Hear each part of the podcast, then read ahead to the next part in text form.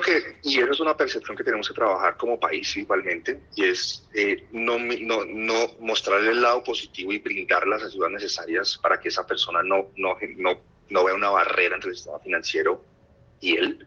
Eh, una parte muy importante es que estos datos tienen valor.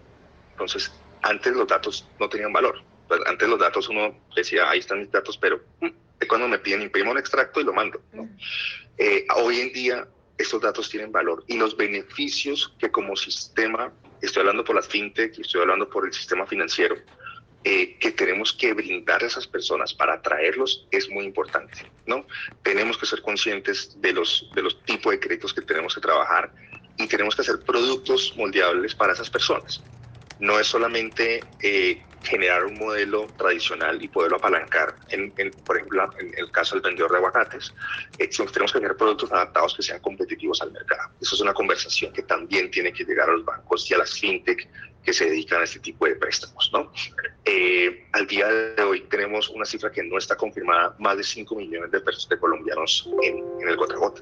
Entonces, eh, realmente como país esto debería ser una preocupación y todo lo que podamos hacer en pro de estas personas para que puedan tener un crédito formal, un crédito regulado, un crédito controlado, a un crédito abusivo, es la opción que tenemos en Belén.